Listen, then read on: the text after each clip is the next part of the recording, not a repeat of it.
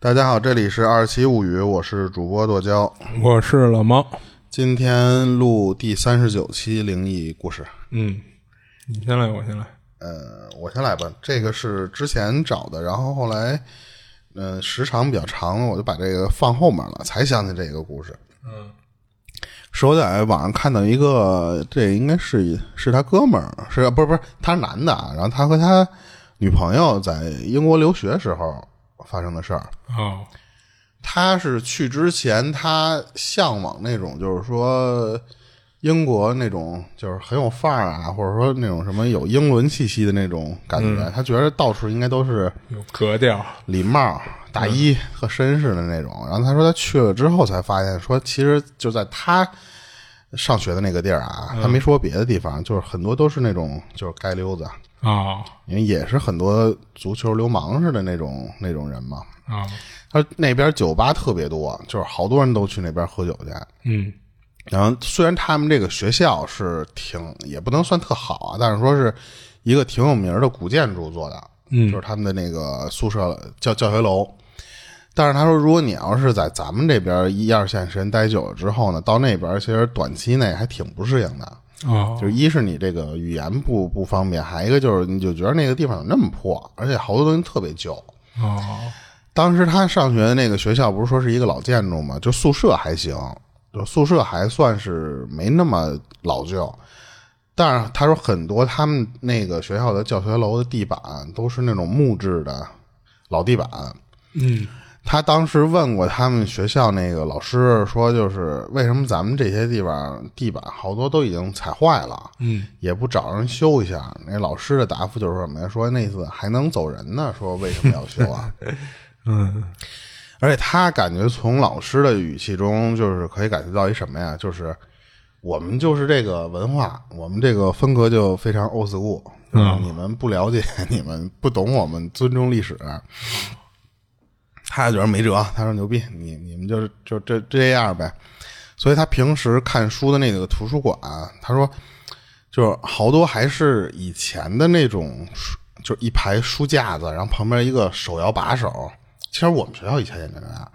就是一特别老的一图书馆，你你移动那个书架子是可以移动的，就是你可以把那些书架子全叠成一一起。然后，但是你要摇那东西的时候，你是旁边有一个跟铁轨似的东西，你要拿那玩意儿摇把儿， 特别老。他说，哦，见过那样的，对，他说他说他说我从来不敢去那个地方找书去，他说因为这书我不找了，为什么呀？他怕把人给人老古董给弄坏了都。嗯哦，有一次他跟他刚认识那就是女朋友在那边，在图书馆里看书，其实他是陪女朋友，他在那儿就属于那种半看书变半玩手机的那个状态。嗯，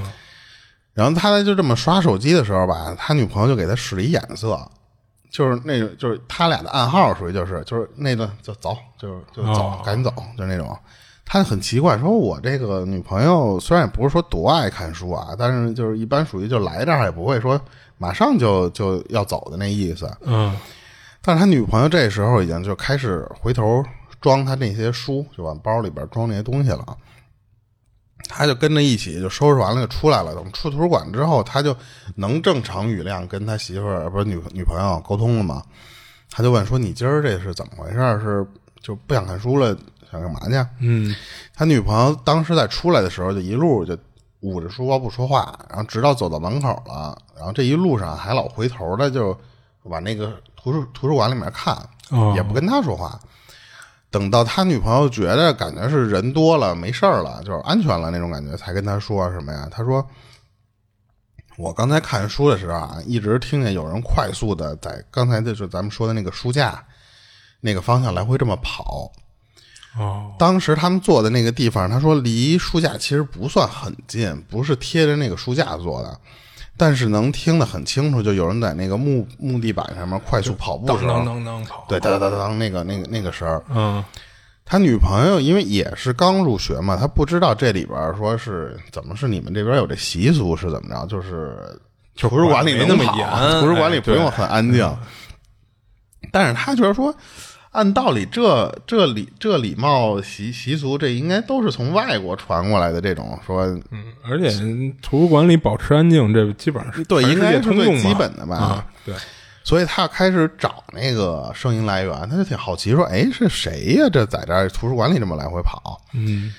当时他女朋友还想看看，说就这个跑步啊这个事儿，是不是别人也能听见？是还是说只有他能听见呀？因为他发现别人都是低着头在那儿看书呢。啊，就无视了那个声音，好像而且她男朋友这个时候还在那儿低头玩手机，挺老实的。她说按道理来说啊，她男朋友属于那种就是一有反应了，比她先伸脖子看的那种。就是好奇宝宝。对，但是他女朋友第一次找半天，什么东西没看见，他就又回头接着看书嘛。但是他说那个声音就是隔一会儿出现一次，隔一会儿出现一次，而且声音的那个大小就是是同样的音量。他按理说咱们人正常要跑，跑远了，不就声变小了？对，或者你刚启动的时候可能用力会大，然后呢，慢慢的会变成进入一个频率。他说不是那样，他说就是从出现到最后它慢慢消失的时候，声音是一样的。按理说就不是慢慢消失了，就应该是突然消失了。但是他说每次首先出现的那个时间长短不一样，还有就是什么呀，就是这个大小，它都是突然出现、突然消失，就是你找不到那个东西在在哪儿跑呢。嗯，那我想说， 会不会有一人跟那儿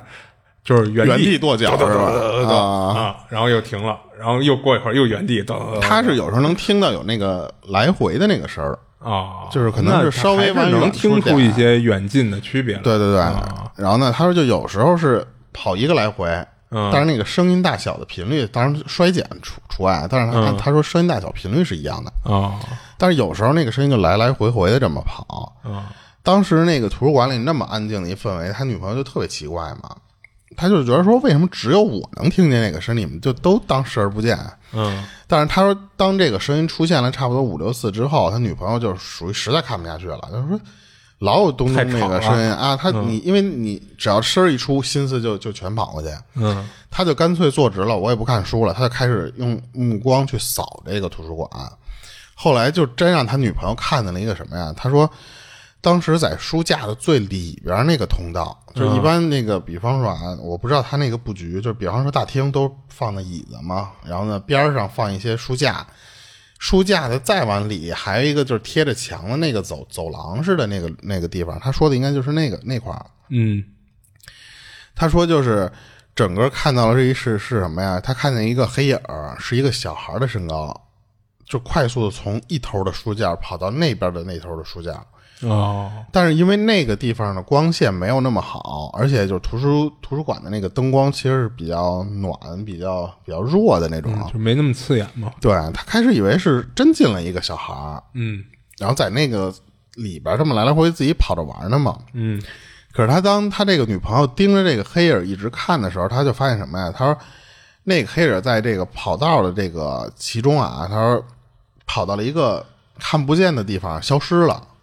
就是按理说他应该是穿过一个书架消失了，然后呢再出现在另一个走廊上，对不对？嗯，但是他发现是跑着跑着就突然消失了。呃就也没从那头出来。对，等到再出现的时候，他发现那个黑影是蹲在了书架的最上面那一层。哦，就那书架顶上对，因呢。为他说他的那个那个图书馆，它不是正常咱们这个楼三四米的挑高，是一个就跟教堂似的那种嗯就感觉，是啊特别特别高，对，挑高特别高，所以他当时你一眼就能看到那个书架最上面那块儿蹲了一个小黑影儿，嗯，而且是什么呀？他在那个书架上面保持一那个姿势，就蹲着的那个姿势，在快速的移动，就是在那个书架上面来回这么跑。他就感觉是手脚并用了，就是那种跑哦，步姿势、四肢着地那种，嗯他说那个地方啊，一般啊都有灯可以照到了，其实就是他才能看清楚了。他说那就是一团人形的黑影儿，嗯，他女朋友才觉得说这他妈就不是小孩儿，这就肯定是个人，嗯不正常嘛。所以他就给这个男朋友使了一眼色嘛，说那意思说赶紧走，说这不知道什么玩意儿。嗯等出来之后，他女朋友就很奇怪一件事儿啊，就是他感觉这个东西啊，只有他能看到。嗯因为这个黑影儿在跑动的时候，那个书架中间是有的，书架中间是还有人在的。哦，也也没反应到他说我都能坐在书书桌的这个地方听到这个声音了，那按道理他书架底下的那个人肯定是能听到的，但是他就发觉在底下找书的那些同学就感觉就跟没没有这个人一样，连震动都没有，就是还接着找自己的书。然后等他女朋友跟他说完这事儿的时候，他就他觉得挺奇怪，因为什么呀？就是按理说啊，就是比他胆儿小的那种人，不会跟跟他就是跟他这个本人啊讲这种事儿。就是他女朋友嘛，就属于一般不会主动看一些鬼片儿啊或者什么的那种，他女朋友不会这么吓他。然后他还奇怪一点是什么？因为主要他当时他刷那个手机，他刷的有点入迷了，他觉得我是有可能会忽略一些周围的那些声音啊，但是他说按他女朋友说的那种频率的话，他肯定会在某一次跑动的时候无意中听到那个声儿，嗯，就或者他下意能识的感抬头看看，对，感觉到那个震动嘛。但是他说，当时那个图书就是图图书馆里面啊，虽然不能很不能说很安静，但是也不至于说我能忽略到那个木板的声音。嗯然后后来他就自己在他们网上的那个留学生群里面啊问过这个事儿，就说你们有没有人听到过说还有个小孩儿说怎么啊跑步？说他把这事儿看见一小全孩儿老跟全图书说馆了里一瞎遍。跑什么的，对，然后有人说是什么呀？就是说是他们当地的学生啊，就是他们不是咱们的留学生，在那个里边儿跟这个留学生他们说过这个事儿，他们是专门有一个名词去形容这个玩意儿，哦但是那个名词我我也不认识那词儿，我也嗯就是他没没全说出来就。说白了给人起一名儿，对对对，然后呢，传说是什么？是他们当时这个学校里边有一个校工的孩子，啊，嗯学就是在学校里边丢了，哦，丢了之后，这个校工一直找不着自己孩子。啊从那之后，有一传闻是什么呀？就是这学校里边会有人能看到一个小孩的影子，是嗯你看不到那个小孩的长相啊，是一个影子。他说不光是你说的那个图书馆里面，啊，就学校到处都有，对你指不定在这个学校里边，就一天黑，或者说有时候就还挺白天的时候，你都感觉是跑一小孩去那种。哦然后但也都是传说，就是因为没有人真的能拍下来啊，嗯就有人没就有说什么证据留下对来，，就看见了，因为可能就根本就来不及拍，人那那影儿就跑了。嗯然后，当然这事儿后来他没敢跟他那个女朋友解释，因为他怕是这女朋友听完这个说满学校都有，啊，他女朋友可能就更害怕不敢不敢去那个，不仅图书馆，可能都不敢在这个学校里边待 着了。是可能直接退学了就，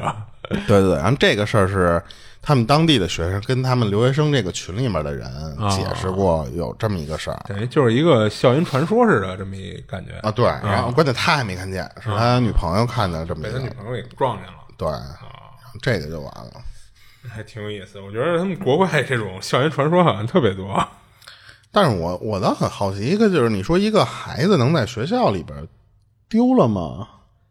啊，你你你还记得咱之前讲过一一一期那个灵异的故事吗？嗯就是一个小孩儿，就是跑到平平行世界那个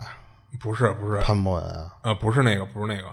就是一个呃不是潘博文那个，那比较有名儿，就是咱自己搜集的讲的一个，哦，就是一小女孩儿她上厕所、啊进去以后就没再出来，就到后来也没找着那小女孩儿啊嘛，哦那个就就那比较事比嗯儿较日式恐怖。啊，对，就那事儿，那不是也是吗？但是那你说，按理说大学里边人来人往的，它好多地儿其那我觉得实嗯可能更容易丢，可能，因为你想，你说外人什么哎，对你小学、中学什么的都相对比较封闭，对吧？你啊要真不是有什么特别奇怪的情况，就一般不会说丢丢在学校里边儿。啊但是你要像大学这来往，尤其你像我上大学那会儿，那大学城，好家伙，这什么样的人都有。啊也是，而且他们那就这种更好说比较古老的这种教学楼的这种，可能面积比较大啊你对一时对半会儿找不着，可能真的会丢在哪儿。对就是他们那边包儿了校园面积普遍比咱这边儿会会大一些，嗯听说地地广人稀的问题听出一一股酸酸味，并没有，并没嗯有。我上大学大学城好吗？那操无边无际的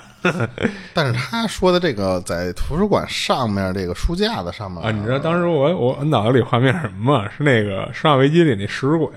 啊在那教堂顶端跟那儿爬的那个，我没玩想的是那个画没面玩过， 啊，不是那电影嘛，哦电影。嗯，行，我接着讲，你这讲完了是吧？讲完了讲完了啊，然后我再讲一个。就是这妹子呢，是比咱稍微小那么个几岁，然后她这事儿挺早的了，就是在她上高中那会儿，就当时跟她有一同学，就是兼是好闺蜜吧，然后俩人家住的挺近的，然后又都是一学校的，就是所以每天上下学呢，这俩人都搭个伴儿，一块儿骑车走。然后就是有一天放学的时候啊，就是俩人约的说校门口，呃，校门口见面，然后她这闺蜜呢，一见面就跟她说说那个我今儿得买个东西去，说你要不着急回去呢，你就陪我一块儿去得了。然后这妹子就是放学，她能有什么事儿啊？她就很很痛快就答应了。然后俩人就没按照平时回家的那个路线骑，她这闺蜜呢就带着她骑到另外一地方。然后等俩人买完东西呢，啊、其实就是她闺蜜买的东西啊。然后再往家骑的时候，已经差不多八点了，就是天儿都黑了。嗯。然后当时她闺蜜呢，就是带她去买东西那地儿啊，就是从那地儿再往家骑，就是分享故事这姐们儿，就是这妹子，她不认识道儿，就不过她闺蜜说那个没事儿，我认识，你跟着我走就行了。然后俩人骑着是骑着骑着，就骑到了一个那个隧道的一个口儿。然后她说这隧道是那种就是机动车道和自行车道分开的，啊就是说这隧道其实是有俩口儿的，然后它中间是完全隔离开的。啊啊啊，不是说就是一个大口儿一进去，然后这边机动车那边自行车，不是那种，它是等于是一个大口儿机动车道的口儿，然后有一小口儿是那个自行车道的口儿，嗯然后中间等于是完全互相看不见的那种。广安门那边有那么一个，啊，有那么一个是吗？啊，我还没见过这样的。然后他说什么呀？就是那会儿那隧道啊，就是不像现在的隧道，就是灯火通明的，然后隔几米就一路灯。就是当时那隧道里那路灯隔的就特别远，就可能省成本啊什么的，就所以还是挺黑漆麻糊的。然后等骑到这隧道口的时候呢，这妹子就给她闺蜜就叫停下来了。然后呢，之所以给叫停了呢，是这妹子觉着有点害怕，就是她说她本来就胆儿小，加上一个是没走过这条道儿，再一个她往那个隧道里看，就是这会儿她还没他们还没进去呢，往那隧道里看就真是就没什么光亮，就是主要是那个自行车道啊那隧道没什么光亮，而且那边那个就是机动车道，它偶尔还能看到有车进出，但是他们这个自行车道这边儿就半天了，他一辆自行车都没看见有骑进去，所以他这会儿就有点怵了。然后他就问她这闺蜜说：“那个你确定咱必须走这条道吗？就是没别的道了吗？就是她等于那意思就是不想走这条道。”然后她闺蜜是看出她有点害怕了，就不过她说她这闺蜜这性格呀，就跟正好跟她是一互补的这么一性格，就是一大大咧咧假小的性格。她闺蜜就一脸云淡风轻的就跟她说：“那个，你咱再绕远儿，就回家都得几点了？就近点儿的话，就只能只能这么走了。”说你放心吧，你陪姐买东西，姐保证安全给你送到家。就说这么一一段话。然后呢，她一看她这闺蜜都拍胸脯了，那她只能就是硬着头皮就答应了。然后俩人就开始奔着那个隧道骑。然后她这隧道进去之前呢，有一个大下坡，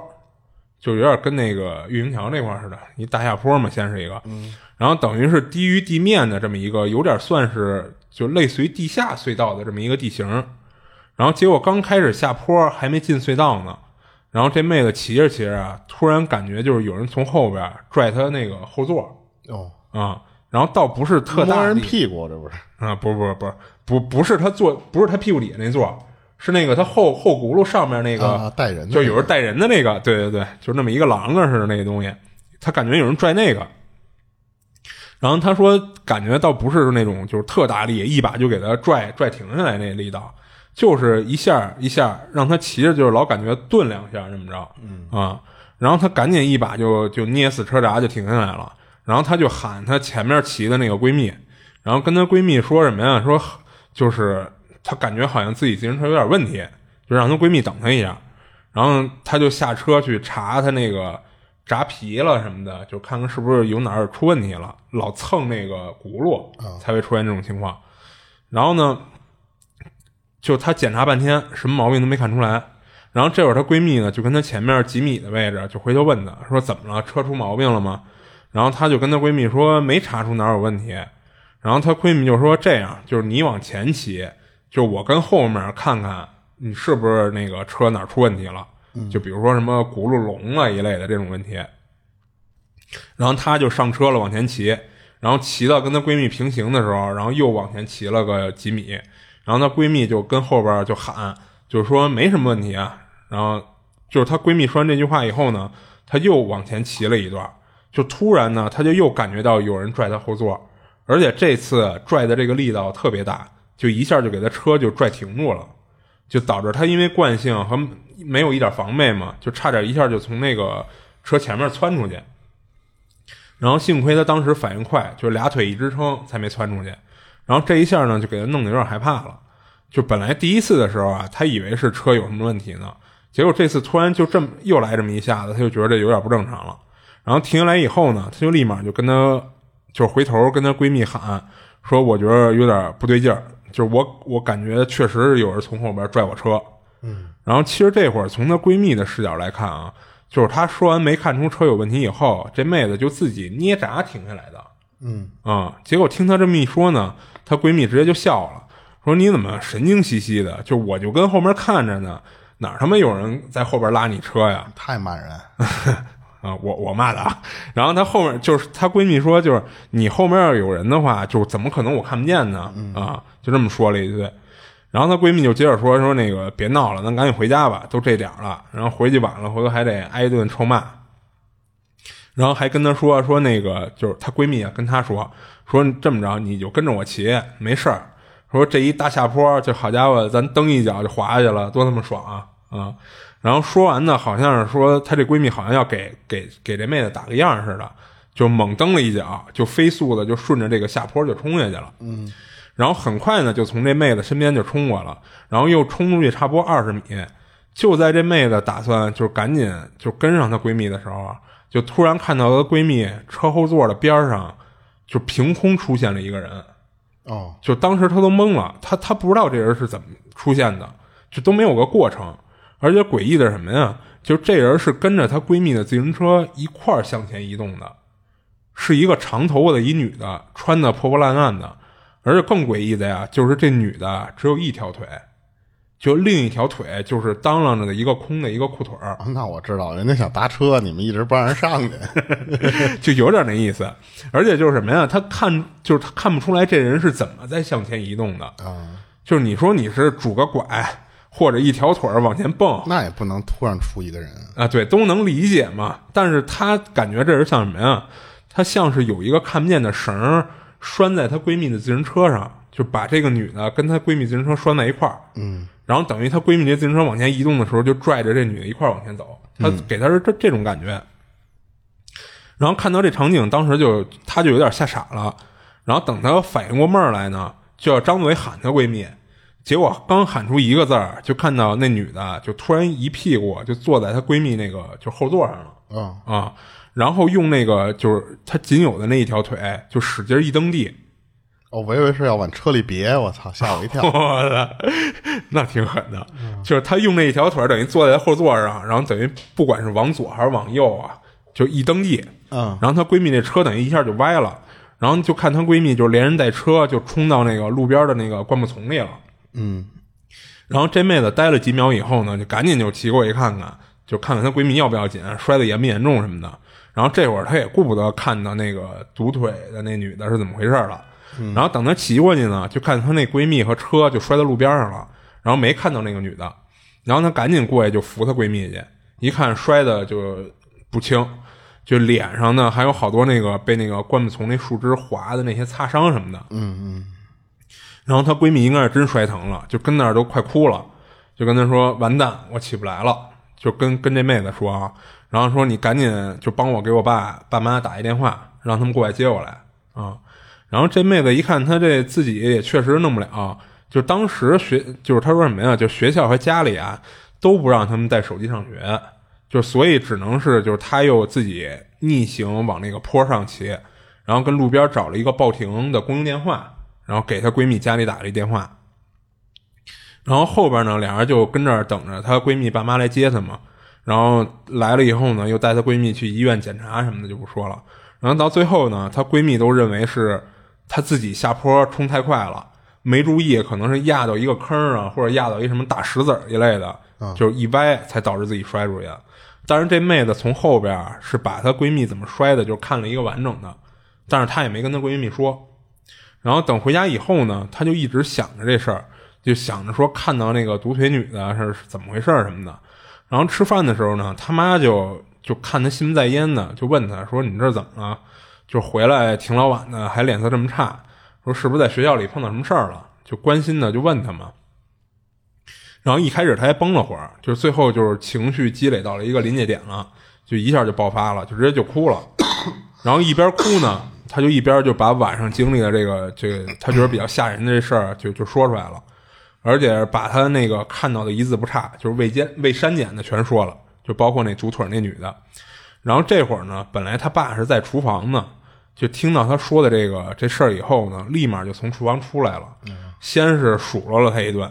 说他大晚上呢跑那么老远、啊而且不知道他爸是不是想吓唬他啊，就是让他以后就是不敢那么晚还在外边儿。就是他爸说什么呀？说那独腿儿女的就是脏东西，说没准儿是跟那儿跟那个路段儿出过交通意外什么的，然后跟那儿抓替身呢。就是这是他爸跟他说的原话。嗯，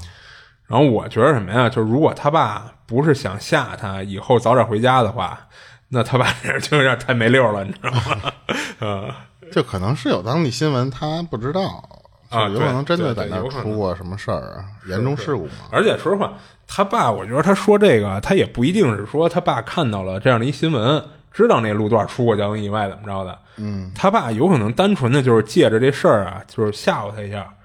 就是提醒他你晚上别别再那么晚回来了什么的，别乱跑了。啊啊啊！就是我觉着啊，他爸可能是出于这目的，就这么说的。他爸不一定真的是知道那儿有这么一交通意外。那我觉嗯得她那个闺蜜挺倒霉的，就按道理来说，她一直都是她这边出事儿，啊也对都是对小事儿，然后结果她偏要骑前面去。对，那其实你要看，就是最后她不是等于也是弄了整了她闺蜜一手吗？那可能这东西就不是盯着这妹子，这东西可能就真的是那路段的一个地府灵啊，还是怎么着的一个抓替身，或者像他爸说的抓替身一类的雨露均就我沾哎，对我逮着谁我弄谁，嗯，只不过一开始弄他，但是他不是胆儿小或者说谨慎嘛，嗯他没没敢往下走，往下骑。她那闺蜜不是比较虎嘛， 啊，所以可能最后就就弄了一下。行，行，他这事儿说完了。那我说一个是，就这个博主他是就应该是有点名儿吧，叫勾手老大爷邓肯。啊哦，我好像听过。我知，道那个勾手老大爷之前是讲了一什么事儿挺火的来的，是不是就是潘博文啊？ 我忘了啊。不记得了。就反正他分享的不是不是分享给咱们啊，就是嗯他、他分享了三个电梯的事儿，就这三个电梯事儿还挺玄乎的。第一个是已经破梗的，就是之前挺有名儿的那个上海来福士电梯闹鬼，嗯，我没听过。我我好像听过一耳朵，但是我那时候对这个电梯闹鬼这玩意儿我都觉得是假的。啊，他那个是完整的，他讲了一下这个事件，我就就就分享出来啊。嗯它首先为什么说电梯闹鬼？它是从电梯的那个监控里边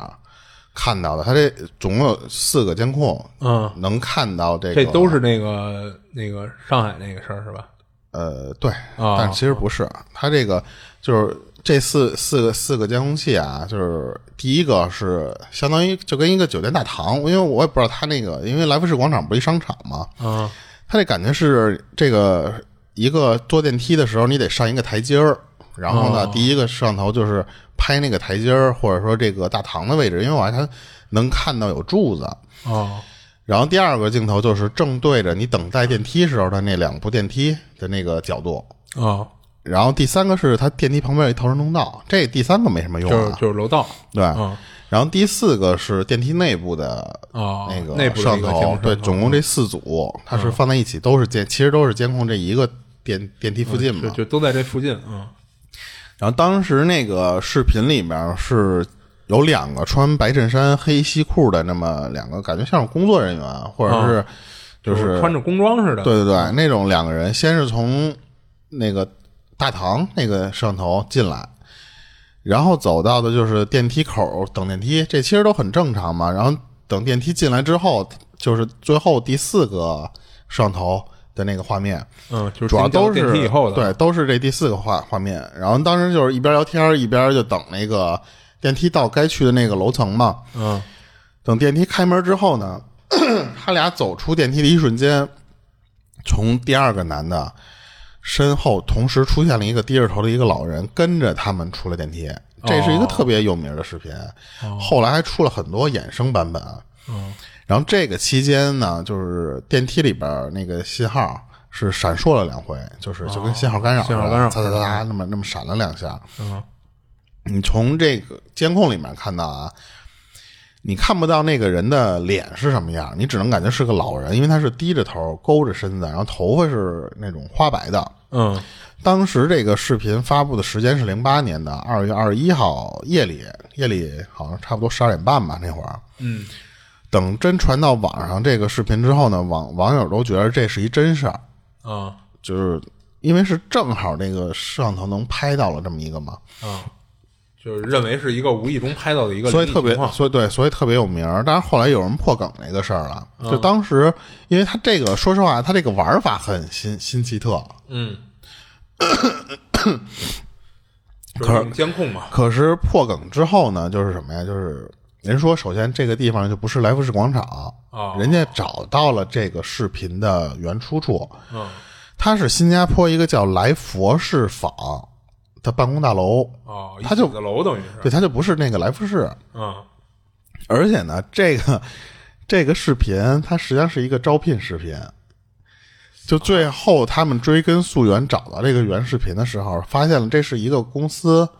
就故意这么设计的。发的，对，啊这个发的目的是想招人。那那他他这个这点在哪儿啊？他为什么要这么设计？就很诡异，他就是什么，所以他才能火火起来嗯的原因嘛。然后很多就是群里传的或者网上看到那些视频，其实都是类似于他这种，就是为了流量，就是博人眼球嘛。嗯而且就是很多就是灵异节目，尤其是日本那边那种灵异节目，他们都就是我之前看到网上有一个啊，就特别火的一个也是电就是电视节目，它里边拍到的是什么呀？就是一个网友投稿，他们去酒店住去，然后住的时候呢，拿着手机扫那个厕所。那个酒店里面那个浴缸前面是有浴帘儿的，啊然后那个浴帘里边扫的一瞬间，里面是一张人脸，特别清楚的一张人脸。哦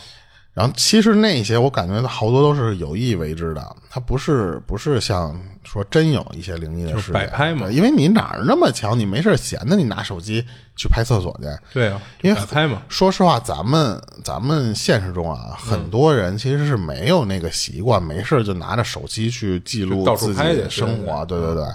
你真碰到了，好多都是来不及拍，最后就就消失了那个现象。嗯所以他们好多都是这样，就是有意为之，就是那儿其实就是站了一个人，但是可能让角度啊，加上化妆什么的，让你觉得那个东西就可能是个鬼嘛。嗯然后他这个事儿就给破梗了。嗯，当时也有人说什么呀？就是说，你除非是类似于像他那种固定的监控镜头，一直拍那个地方，能记录下来一些奇怪的事儿。呃啊对对对对就像咱之前讲过一个，就是他们台湾那边有一个情侣先喝酒去，后来不是吵架，那个女的被附身的那个，啊那个拍下来的那个就是用行车记录仪，他们哦不是为了拍这个事儿，是是无意中后来他们调这个事儿的时候才发现，那个行车记录仪里边儿拍到了好多那种白色的跟跟小小气团似的那嗯种，那么在空中这么飘，嗯，那是无意中能拍下来的。你不管那个东西是不是真真实不真实或者假不假啊、就是如果你要是行车记录仪留下来的，你就真实性他会没有更那么高多一些。逻辑 bug 嘛，对吧？对对对，而且就是像什么，就是画质问题，就永远这些东西的画质都是特别低的。嗯那我就记得有一次我看那个直播探灵的那帮人，嗯，他们因为当时你没有 WiFi，都是手机信号的那个流量的那个那个网速嘛。那哥们儿直播的时候卡了，他卡在一什么地方？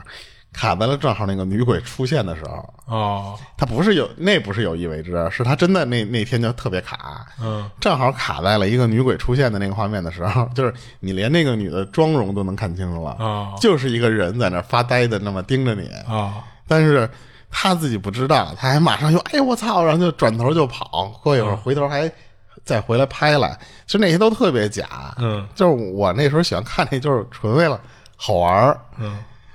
然后他这个就是来福士这个就破，这是这是破梗的，但是后面这这两个都是最后没没没法破梗的。嗯第二个这个 电梯事件，它发生地方也是湾湾那边，嗯，那个大厦叫祖师大厦，嚯，这名字就是祖师爷的那个祖师。嗯然后发生那个事儿的时候，就是二零一零年的时候，哎，不不算特别远。当时是有一个，咱们就用叫陈阿姨，因为那个人没有说名字，她就是姓陈。她去这个大厦的五楼，因为这个这一层有一家疗养院，他本来自己其实是有那种轻度的精神障碍，他孩子是给他送到这块儿去接受治疗，但是我觉着啊，他应该是会每天都回去，因为是什么呀？就是他每天的那个视频监他可能控是都能比如拍到说他进去。啊，一周去几次，去去一个长期治疗嘛，相当于是。嗯，对，应该是那种。嗯，然后他那天进电梯的时候啊，他因为他已经在那块儿待了很长时间了，他就平时你一进门儿你按电梯，这个是一个行云流水的动作，其实就是，嗯，凭肌肉记忆，按理说啊，你很少会有人再摁错那个电梯，因为你摁之前你都会扫一下那个楼层数，最起码，嗯。但是那天奇怪的一点是什么呀？就是那个陈阿姨进去按电梯就就按错了，她原本不是要去五楼嘛，啊但是结果她摁成了六楼，啊但是陈阿姨自己是并没有发现的，这嗯这就是第一个特别奇怪的点，啊就是按理说咱们也会有摁错楼梯的时候，但是你摁错了马上就会发现，然后取消，或者说你取消不了，那我就等那层关了门，我不是再接着上吗？那你说会不会因为就是他去的次数太多了，就是他就下意识的就一摁，可能但这次可能没有摁准，那摁我到那旁我边每了天回家这么上楼的时候，我也会摁错，有时候摁着急了，摁十二楼摁成十一楼了，那嗯我也会马上就发现了，其实就是。那你说是不是他当时注意力没在呢？我觉得有可能是跟他的那个精神障碍的这个有点关系，就是他可能意识没有咱们注注意力那么集中了啊啊然后，但是等到他到六楼的时候，这个陈阿姨发现了一个不对啊，嗯就首先他这一出来啊！一开门不对吗？就觉嗯着对不对了，但是电就是那电梯电梯监控显示是什么呀？是那个陈阿姨把头就是往外撇，就是你可以这时候就联想陈那个蓝可儿的那个画面，嗯她她先把头往外撇，她想看看楼道里是不是她去的那一层，啊因为他这一层和他平时来的那个那个五层有一个不一样的地方是什么呀？这电梯门口有一铁栅栏，哦他伸首先他伸不出去，所以他只能就是把头贴在铁栅栏往外看。啊然后我觉得也是和他有轻度障碍这个有点关系的一点是什么呀？就是一般人如果看到铁栅栏门的时候，其实就已经转脸儿，你要看你摁的那个楼层是不是你要去的那个楼层了。啊就一出门发现，哎我操不对，然后马上你要回头看是不是我要坐的是五层，但是他还是同样，他没有再去确认自己坐到那个是不是错的那一层了。啊他当时做了一个什么事儿啊？就是探头出去看那个六层外面的那个布局，不是吗？而且他无意中整个身体是已经穿过了电梯门儿，是站在外面了。啊这个地方咱可以解释一下什么，就是电梯门儿它是有一定空间的，你打开之后，它是有一个能站出人一脚距离的那个距离。嗯它那个铁栅栏是在楼道的外面，嗯，就并不是完全贴在那个对电，梯不门在上嗯墙上，但是它中间是有一空隙的。那个陈阿姨当时就是站在那个地方往外往外看，所以你人都出去了，那电梯就会判断你没事儿了，我就可以关门了嘛。嗯然后这个时候，等于电电梯关上之后，陈阿姨就被铁栅栏和电梯门中间的那个距嗯离给困住了。啊这个时候的电梯自己就下去了。然后当时他就是说，你唯一能你想从这个困境里出去的方式只有两个，一个就是底下有人摁上六楼的电梯，啊他会再开门，他能逃出来，对不对？然后还一个就是陈阿姨自己伸手去摸六层那一层的那个下下楼的那个按钮，啊！对啊，这只有这两种方法，对不对？啊但是巧合的是什么啊？这个大厦就特别老、特别旧的那种大厦，本来就没有多少人坐电梯，而且呢，这整个六层是原来租下了一个给，就是那那个租租租下来的客户啊，他是僧人僧侣，他们租这一层是怎么着？这整个大平层都是他们的。他为什么安那个铁栅栏？他是想在这里边清修，他怕别人有时候摁错了，或者有人故意想过来看看那帮和尚到底干嘛。嗯，就是参观来嘛。他在电梯门口安的那个铁栅栏，嗯而且平时只要这个和尚不出去的时候，这个铁栅栏是锁着的。嗯但是这个就是这帮不能说这一个啊，就是这帮寺庙里边的这些人，后来不租这个地儿了。啊不租这个地儿之后呢，就这一层就废了。下一任的主人又租这个地儿，但是他并没有把这个铁栅栏给拆喽，哎，那那是为啥呀？他反而还干了一什么事儿？他把那个铁栅栏给加固了。哦就是原来其实那个僧人安那个铁栅栏的时候，你是可以从侧面，嗯，把手伸出去，然后摁到那个按钮的，嗯，但是下一任主人居然把那个那 一面儿伸出去的那个空间给给封上封了上了，哦更然后更加粗加固，就整个那个地方你伸不出手去。它虽然是铁栅栏，但是能够你伸出手的那个位置，你手是够不到那个按钮嗯的，这就变成了一个死循环。所以呢，就变成了一个什么情况啊？首先就不会有人摁这个六层键按钮了，就是不管是楼下还是楼上，你都摁不到那个按钮了，因为没有人，这这这一层都是空的呀，就没有人会上六层。然后而且这这陈阿姨呢，她自己又够不到那个六层按钮，所以这个时候的这个陈阿姨就被卡在了这个电梯门和栅栏门中间，没有人发现，嗯，打电话求助啊，她就没带手机。一零年的时候，感觉不会每个人都随身带手机的，一零年不至于吧？那个时候咱们会随身带，但是并不是每一个家长都会随身带带带手机的。而且他在那个期间啊，他其实是喊救，救喊过救命的。啊，那肯定得喊啊，但是这就是第二个奇怪的点，嗯，你按理说啊，他这这个楼不是顶层就是六层，他不是去五层嘛，还有七层八层的人呢。嗯，按理说，你如果听到了有电梯使用的声音的时候，你能估摸着这电梯差不多到自己这个位置的时候，你使劲喊救命，里边人是肯定能听见的。嗯，而且电梯井那个位置，其实你从六楼喊的话，它是一楼一空的楼嘛一楼其实也能听，但是只是很微弱。嗯，但是很奇怪的一点就是什么呀？这个期间其实陈阿姨一直在呼救，但是没有一个人听到了陈阿姨的声音。嗯，然后最后这个陈阿姨被发现的时候呢，就是法医判定了陈阿姨在这个这个这个小空间里面待了五天才死啊。哦，然后这个期间是她的家人其实来这个地方找过陈阿姨的，啊，是啊，失踪了嘛，好家伙，但是谁都没想到去六楼的那个位置看，啊，因是为啊，他们当时其实是在那个电梯里面去询问过，然后到、到五楼再找了一遍，整个五楼搜一啊对，遍都没肯有定，得先到那诊疗所去问问嘛，因为他们都没想到这个事儿，陈阿姨其实就已经在他楼顶了。嗯按理说那个期间的时候，陈阿姨应该还没死。啊嗯，第三个诡异的点是什么呀？在这个期间啊，家人和物业公司都没有想到去调那个电电梯的监控，哦，这是不是不合理啊？这就我是靠，对第三个不合理的地方啊。嗯就是按理说物业会先看监控，这个人到底上没上五楼啊？最起码对啊，然后最后这个陈阿姨被人发现的，就是原因也是一个特别离奇的地方，嗯就是在她其实已经死了啊那时候，在她被发现的那一天的时候，是来了一个老大爷，那老大爷八十多岁，这个岁数很重要，八十多岁，他原本那天啊本来就没打算来这个大厦，他是突然想来这个大厦是干嘛呀？他闺女住七层，他突然就来想来看看他闺女来，嗯就原来这原来这个就这一天就不应该这老大爷出现，但是莫名其妙的他就想来了，但是老大爷也是同样摁错了鬼使神差的摁错了，啊，把七层摁成了六层，等到电梯到六层开门的一瞬间， 啊那不得吓出心脏病来了？那个老大爷说就是直挺挺的往后倒出一个尸体，啊倒在了那个大爷的这身上，啊，然我后操，当时那个老大爷的描述啊，是全身腐烂，翻着白眼儿。这随之传来的就是一阵恶臭，因嗯为那个时候这个陈安已经死了，因为你想他是五天之后才死，啊他死了之后，最起码你得有一段时间才会发出尸臭来嘛。嗯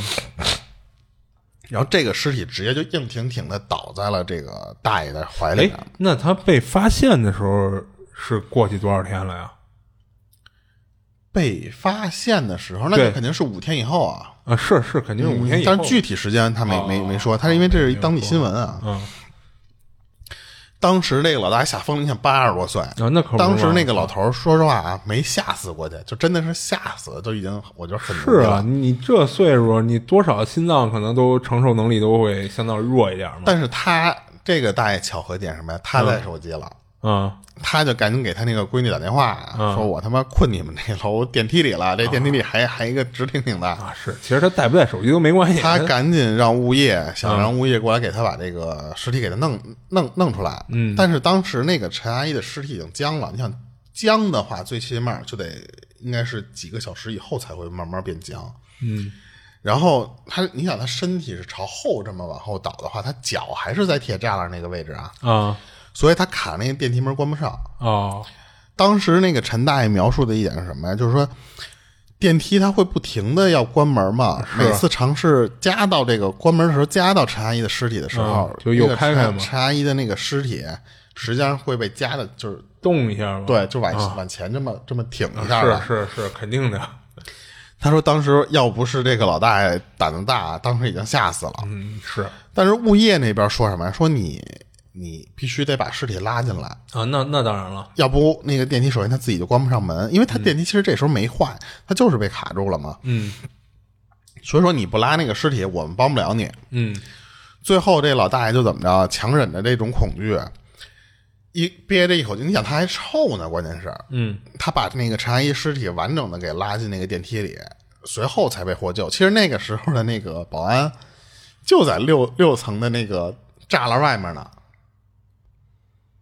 哎，不是，他应该是他应该是进不了六层，他应该是在七层的那个电梯口。他这块对儿啊他没、没提示，但是新闻里报道的一点是什么呀？就是那个那个保安是能看见大爷的，我不知道他是怎么。那按理说他能他看有见，可应该能就是从楼上或者楼下的那个，就是因为他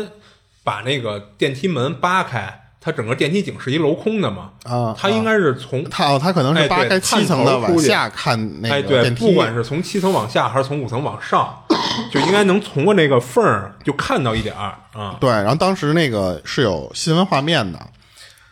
记者采访那个物业的那哥们儿的时候，那哥们儿还满脸带笑，啊就是就感觉是碰到一个觉得挺奇新鲜的事儿嘛，对对对。啊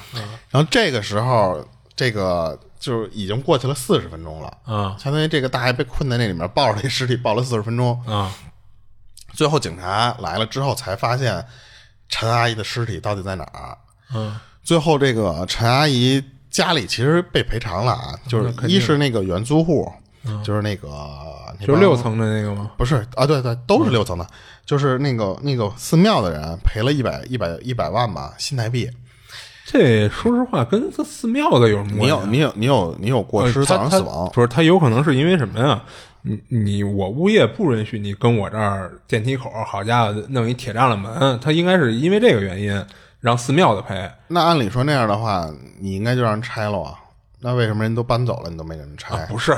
就是什么呀？你有些事儿啊，你你比如说违建什么的啊，我睁一只眼闭一只眼。但如果你要真出了事儿，那啊我肯定得找你责任嘛，嗯对吧？啊，他没说物业最后赔钱啊，但是就是说他赔了一百万新台币，物物业肯定也有责任。现租户也赔了七十万啊，。是啊，就是我觉得责任最大的可能是这限租户，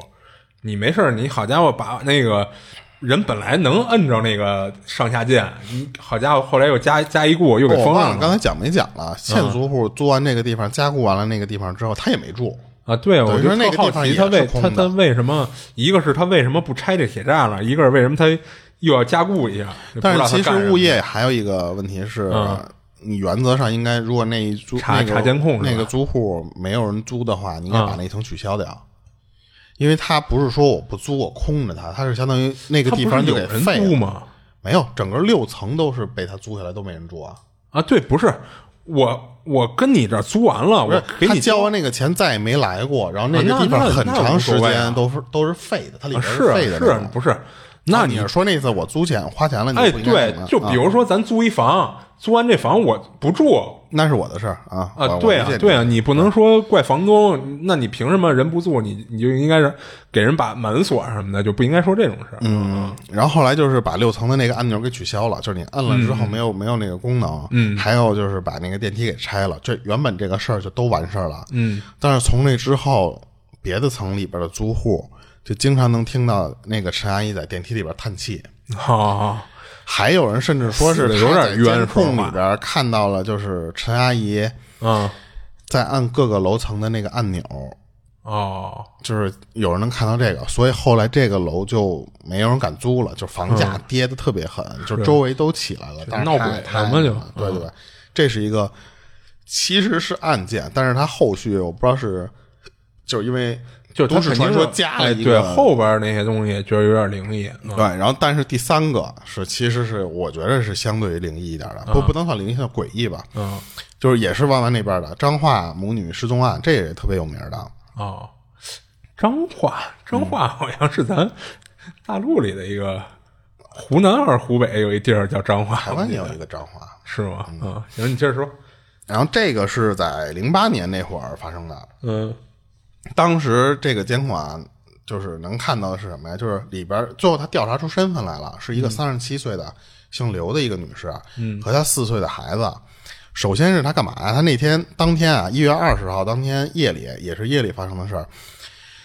他他骑着电动车从家里出来，然后但是他没有缘由的呢，他进了一个大厦，那个大厦有名儿叫园林财经大厦。嗯，就按道理来说，那个大厦就不是他们家，也不是他工作的地方，任何跟他就没有哎就关系。不知道嗯他为什么要去嘛。他就骑着电动车停到那个、那个门口就，就带着孩子就进去了。啊，他俩进了电梯之后呢，先摁下来是去十一楼的按钮。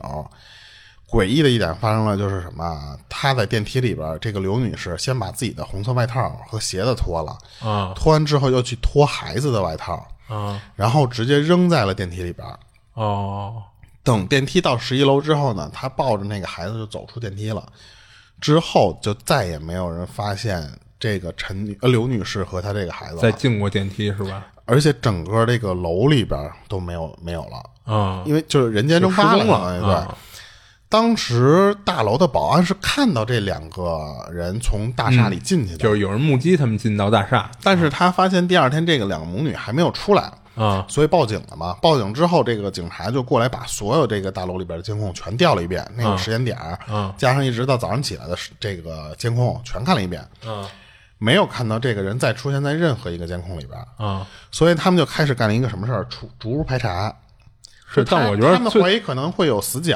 但是他或者说你进到别的屋了嘛，嗯所以他们就要逐屋排查。而且我觉得应该第一件事就应该先去十一层去去去查去嘛。那都查了呀，他、你想逐屋排查嘛？嗯甚至他们跑到了哪儿啊，就是那个蓝可儿的那个水箱楼顶的那个水箱、都看了一遍，就没有没有任何痕迹，这两个人出现过。嗯，也没找着什么尸体一类的。而且当时从这个大厦的建筑来看啊，周围是没有能让你跳下去的楼层的。就是他们还排除了一种可能是什么？你从这个楼跳到旁边那个楼跑跑的。哦，但是当时我就是有他那个歌手老大爷做那个视频的时候，他是用那个谷歌地图嗯去去到那个地方看。哦，就实景嘛，对，然后那个楼的周围啊，首先就是间距间隔是吧？啊就不够你一个人能跳到那头的。啊是，嗯然后还一个是什么呀？就是超人。他按的那个十一楼，你不管是不是真从十一楼跳啊，嗯，它旁边的那些都是一个矮建筑，都是一个一层顶多两层的那种建筑。哦，就是就是落差会特别大。你要跳那就跟自杀没区你别。你就算从三四楼跳，嗯它那个距离又不够你跳过去的。哦它旁边是有一个小胡同似的那种感觉。嗯它首先就排除了你从各个地方跳出去跑到别地儿的可能。嗯最后他们又查哪儿？查整个大楼的通风管道。哦他们觉得会不会是藏在那里了？嗯最后还是没有发现这个，就是刘刘刘氏嗯，这对女母子吧？啊嗯对对对。所以后来呢，就这就成了一个谜了。当时他们推断还一个诡异的点是什么呀？就当时你看一月二十号是冬天啊，嗯是按道理来说，有人他们觉得说会不会是因为路上遇到坏人了，他们想到这个大厦里边去摆脱这个人，哦所以去脱衣服，想改变外观嘛。哦但是你就算是这样的话，你没有必要把鞋脱了。嗯是，而且我觉当得时这行为有点奇怪。虽然台湾那边的冬天应该没有咱那边这么冷，但是按道理来说，你也不应该光着脚跑，嗯，这也不利于你逃跑。首先就，对，然后他们还有人推断是什么呀？就是她的丈夫有家暴行为，啊然后他们是想躲开她丈夫的这个家暴的这个事儿，然后呢，造成一个这种这种哦，各就是种、故意失踪，说白了，各种理由，但是还是那个那个道理，你没有必要光着脚。啊你光着脚，说实话，你你怎么你在那种地上，你跑一会儿就受不了，而且你还把外套脱了，冬天啊，把外套脱对，了，而且就是如果顺着说，他想就是故意玩一失踪，就逃开他这个家庭嘛，嗯也没必要说脱衣服、脱鞋什么的，这好像又又不合情理嘛。嗯嗯然后直到五年之后，二零一三年的时候，兰可儿那个事件发生嗯了，他们这起彰化母女失踪案才又被就是民众给是想有起有来，些相似的地方嘛。所以那个时候就是警察又开始调查什么呀？这不是五年了吗？嗯五年期间。这个母女的身份信息没有再被使用过，啊社保卡和银行卡都没有再用过。嗯，就是这不合不符合常理，就除非啊，除非只有一种可能，你真的不知道通过什么方式你跑了，换了个身份。对你不用这个身份了。嗯然后在在二零二二年，就是去年初的时候，警方决定了，就是再次重新啊，开就启这案搜子索。又重启了啊。他们觉得这个时候可能这个母女还活着，就是说白了呢，可能他们其实到到现在都认为可能是他们主观性的这么一个逃离逃跑事件逃跑啊，逃跑，对，然后所以他们决定再重新搜索嘛。嗯，但是到现在这一年了嘛，没有还新还是没没有什新么的线新索闻，啊对对对。啊然后同样的是，这这个大厦因为这对母女，房价也是抬不起来，啊，就是他们觉得这是一个离奇失踪，有点像被外星人绑架。嗯，他们觉得这个你人为的，按道理来说，一般大厦的死角很少，嗯，你很难通过这几个死角能再绕到别地儿去，除非有一种就是类似于什么啊，就是那就太太太太那个高科了。就之前哪国的那个有一个高官，他让人家乐队来自己家里边伴奏，最后他躲在那个乐器箱里面跑出去，哦，就是相当于金蝉脱壳。嗯你除非是有人能干这个事儿，但是按道理来说，那个人来干这个事儿的时候，那他也得躲开监控，嗯要不那个人也会被监控发现嘛。而且你想，他当时夜里进的大厦，就但是是那个时候大厦里边已经没有人了，他应该是一个工作就是办公大厦嘛，嗯，就是没没有只留了一个保安去盯门儿，所以就是为什么那个哎那保安他能那么清楚的记到这个女的夜里出来了，夜里夜里进去没出来。那你看啊，要是一般咱这边的写字楼，你说你大夜里，然后呢，嗯你对于这个保安来说又是一个脸儿比较生的一人，要进到这个写字楼里，他可能会先先拦你一下，问一下，哎，你你哪公司的啊？你你干嘛来了？是落东西还是怎么着？他多少得会问一下。看这个大厦，如果你要看了照片之后，你能感觉出来，它是那种特别老式的大厦，它不是啊，很就是现代就化的。管理比较松散了嘛，是吧？嗯，对，有可能存在就是啊，对对，也有可或者能，是就是我这保安就就偷懒嘛，我管管你干嘛来的嘛，是吧？对，或者人家保安可能会想到一点什么，就是你既然这么理直气壮的往里跑，那肯定你就是在这里边办公的人，就是也都懒得拦你了。嗯，而这且就是一个禁不禁止的问题嘛。说实话，好多保安啊，对对对，这可以理解，可以理解。嗯。然后你知道当时你说他那个在电梯里脱完外套，然后又脱鞋，你知道我想到什么吗？啊，就是他会不会他十一楼啊是有一个某一种就是不知道算是邪教啊，还是某一种歪门的宗教组织，你知道吗？他这女的啊，有可能是就是通过什么方式，她加入了这个这个教派，然后这是可能人家要求说，就比如说什么要纯净，必须得不能穿着鞋什么的，就可能有这样的一规则。嗯嗯。然后他可能是带着他儿子去去干嘛去？嗯去去礼拜还是干嘛去？那你没必要把衣服扔电梯里啊。啊，对对对，但按理说要是这样的话，他应该比如说在那个那个地儿的门口，可能有一统一放鞋放衣服的地儿嘛。对就啊吧是所有所有你扔衣服的，就是借口啊不就足都以想不通嘛啊不足以支撑他这个事儿。嗯那他这个就完了，嗯啊，行。然后那电梯的就就都说都了都完了，都完了。嗯，是他这个其实就是有点离奇失踪案嘛，对，就是我觉得离奇更多一些。嗯嗯，行，那我接着讲我下一个，就是这姑娘呢是生活在一个沿海的城市，就是她说他们家有一习惯啊，就是没事儿的时候，啊一家人喜欢带着那个茶具，然后小点心、小零食什么的，然后去海边儿去喝个下午茶去。然后从他们家开车到海边呢，也就十分钟左右，啊，相当近。所以经常没事儿的时候呢，他就跟他爸妈去海边就喝下午茶，然后吹吹海风、踩踩沙子什么的，就是非常惬意嘛。而且这事儿呢，就是他说在他们当地啊，就很普遍，很多家都喜欢这么干，就不是他们家特立独行什么的。然后有一天呢，就是他跟他爸妈就照常去海边儿，然后等他们找了个位置，铺好那个就是野餐的那种垫子什么的，然后摆好了茶具，然后呢，突然发现呢，就是在他们选的这个地儿的边儿上，呃，边上一点儿吧，就是没多远，有一双红色的一个女士皮鞋，然后样式就是有点老旧，就带一个鞋帕儿的那种，就有点民国时期，然后有钱人家那女孩儿上学的时候穿的那种小皮鞋，就有点那样的。然后他发现这鞋啊，就是一正一反，就跟那儿就是比较比较凌乱的跟那儿搁着，然后里边还还有好多沙子，鞋里边。他当时认为什么呀？是那种就是穿着鞋来到海边儿，然后就打算去趟趟水啊什么的，然后把鞋就拖那个边儿上，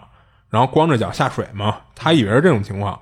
然后他说就是大家也基本上都这么干啊，就如果你不是特意穿着拖鞋去，穿着鞋的话肯定会把鞋脱了嘛。然后他认为呢，这鞋也是哪个姑娘脱这儿的，但是他这会儿其实有点想多了啊，就是什么呀？就是他怕人回来啊，一看这鞋怎么乱七八糟的，然后里边还都是沙子，而且就在他们摆的那个那个地垫儿的边儿上嘛，他怕人误会，误以为是他们来了以后给弄成这样的啊，他就过去呢就把鞋捡起来，磕了磕里边沙子，然后再给人摆了一个整整齐齐的啊。这样呢，不就人一回来一看，哎，这没什么事儿，就就不会往他们这边儿去想吗？他就干了这么一事儿。但是到他们打算回家的时候啊，他突然发现那双鞋不见了。嗯，就不过他也没太当回事儿，他觉得可能是他们跟那儿就是玩儿喝下午茶的过程中啊，没注意到就是这人什么时候回来给穿走了，就是他自自己没注意。但是打这次回去以后呢，他就发现了一些比较怪的事儿，就是他卧室里啊，有时候会有一些沙子，就是什么床上啊、地上啊、桌上啊什么的，就是随机出现的。就好在倒是没有多大的量，就可能就那么一小撮儿。然后还有什么呀？就是他在他公司的那个办公办公桌上，还有抽屉里，有时候也会发现有一小撮沙子。然后就这种情况持续了得有三天，然后就这三天不是跟他这屋里啊，就是跟他这公司工位上都能发现有沙子的情况。嗯，当时他就有点纳闷儿，他说：“难道是自己身上带的？然后但是怎么可能老带沙子呢？”他就有点想不通。就不过三天以后呢，就没再出现过这种情况，所以也就就是就就抛在脑后了。然后，但是这会儿呢，三天以后就不是他不是没有沙子这种情况了吗？他又多添了一毛病，就是鬼压床。就是他说，其实以前啊，他也遇到过鬼压床，只不过都是就是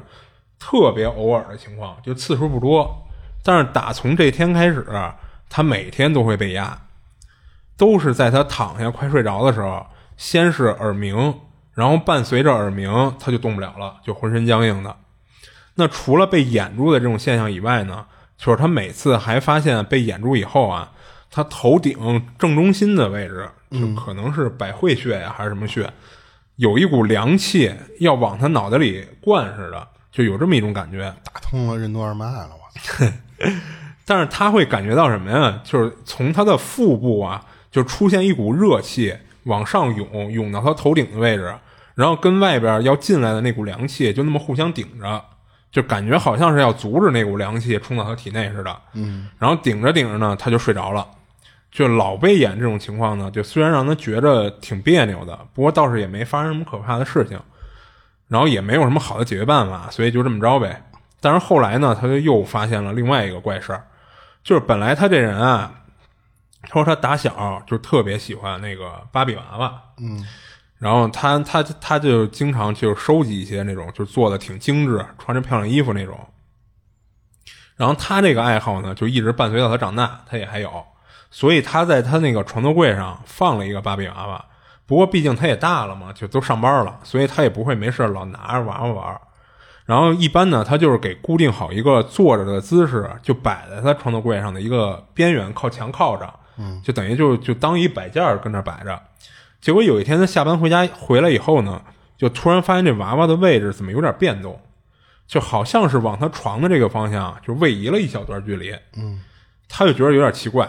就是因为他印象中就是自己没挪过这娃娃，就是因为可能好久都不动了。然后不过第一次呢，他没在意，他就又给摆回到就是他印象中应该在的位置，就是那个靠墙靠着那位置。结果第二天呢，回家他又发现这娃娃的位置变了，然后有了第一次的情况，这次他就明显知道这娃娃的位置确实是变了，不是自己记错了什么的。然后他还问他爸妈来着，说是不是谁打扫家里卫生的时候动过他这娃娃？然后他爸妈说都没有，没干没干过这事儿。然后这会儿呢，他又给自己找了一个安慰自己的理由，但是这理由啊，在我看来稍微有点扯淡。就不过当时他觉着有这个可能性啊，就是什么呀？就是他想的说，是不是楼里有那个玩那个震楼神器的？啊啊，啊、导致这个楼有轻微的震动，然后导致他这娃娃呢就给震的，就是稍微挪动了一点儿，我宁愿现他睡着的时候无意中梦游了，或者是手扒了一下扒拉了一下是吧？啊，我觉得可能是这样更合理一些。 不过当时他觉着可能是那个玩镇楼神器给玩的，他当时他觉得这解释啊还挺合理、挺科学的，你知道吗？而且他们楼里呢，他说就是他为什么会这么想啊？就是他们楼里确实有那个不知道出于什么目的，就是时不时就玩那战龙神器，嗯咣、一下的那个啊、然后他就给找了个合理解释以后呢，他就没再把这当回事儿。然后他干一什么事儿啊？他把一个挺沉的一个充手机用的那么一个托儿，就顶在那个娃娃的前面儿，就当是一个固定了。就是他想着说这样你随便震，你再怎么震，他应该也不会再再去挪动了嘛。然后当天晚上呢，他就又照常被演了。但是这次呢，他耳鸣的时候啊，透过耳鸣的声音，他好像听到床头柜上他顶着娃娃的那个托儿好像被人移动了。就好像是在床头柜上被人推了一下，发出那种就是摩擦桌面的那个声音。嗯嗯嗯。因为他说他那个托儿其实挺沉的，要不然他怎么会拿这个顶着那娃娃嘛？然后他当时不是耳鸣伴随着被掩吗？他当时的姿势是背冲着床头柜，侧躺着的，所以他看不到床头柜那边发生了什么。再加上他听到那个托儿被推动的声音，这一下就有点吓着他了。他说他那个之所以用那个顶着娃娃，就是因为那玩意儿就是真的沉，跟大铁杵、大铁坨子似的。所以这东西如果动了的话，肯定是有外力推动的，但是他又看不到，所以他这就导致他更害怕了嘛。结果不知道什么时候他睡着了，等他第二天一醒了，就立马坐起来就往那个床头柜看，一看就果然那个托儿就被移开了一段距离，然后他的娃娃呢也不在原来靠墙的位置了，而且这次移动的距离还挺大的，就是这娃娃移动的距离啊还挺大的，就是已经在他这个床头柜靠近他床的这个边儿上了。更近了。哎，对，也就是说，就再移动一点儿，就直接就掉他床上了。这会儿他越看那个娃娃，就越觉得诡异，觉得瘆得慌，他就不敢再把这娃娃就放床头柜上了，他就打算给收起来，就收在他们那个客厅有一个那个不规则形状掏进去的那么一个一个小空间。嗯，他他们家一般把那地儿当储物间用，他就给收那里了。然后就在他拿起这个娃娃的时候啊，从这个娃娃的衣服里边儿掉出了一点沙子，然后他就愣了，就心话说怎么娃娃衣服里边都是沙子呀？这这怎么进去的呀？然后他也没带这娃娃去沙滩上玩过，他就存了这么一个疑问。就是不过自从他把娃娃收起来以后呢，他鬼压床的情况，包括耳鸣什么的，竟然突然就就消失了。但是吧，就是虽然什么情况都没有了，但是这几天他却睡得不好，就是老是睡到半夜，突然自己就醒了，也不是尿憋的什么的，就就莫名其妙就醒了。醒了以后呢，他发现自己有点心率过速，就是心脏跳的比平时快很多那种，就咚咚的，就弄得他醒了就睡不着。结果没被演的这几天，他反而倒睡眠不好，导致他上班的时候都没精神。然后同事呢也说他就是怎么最近脸色这么差，蜡黄蜡黄的。然后他听完同事说的呢，也觉得这么下去不是个事儿，就是打算说回头哪天啊抽空去看看医生，看看能不能解决一下他这个睡眠睡眠质量的问题啊。然后他还没去看呢，就是当天晚上又是睡到半夜就醒了，但是这次醒了以后呢，他发现自己又突然被掩住了。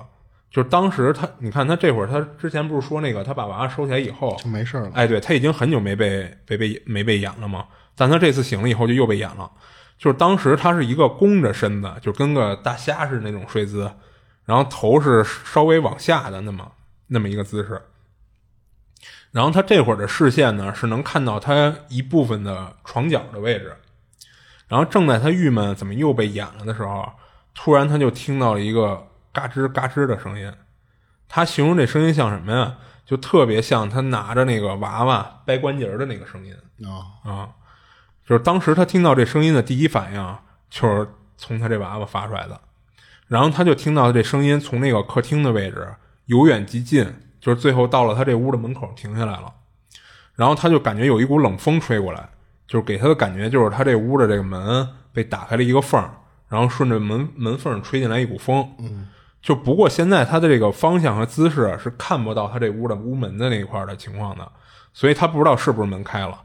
然后当时给他吓的，就是再加上联想到刚才娃娃发出那个嘎吱嘎吱的声音，他当时脑子里脑补的什么呀？说不会是这娃娃自己从那个客厅的储物间里走到他这屋来了。然后呢，他感觉床尾的位置有一瞬间轻微的下陷了一下，啊，就感觉是这娃娃跳到床他床上了，但是这娃娃呢，并没有出现在他的视线范围内，等于他还是看不见。然后他就感觉这娃娃就从他那个床角的位置啊，在他背后的床上，就往他头顶的这个方向走啊，啊、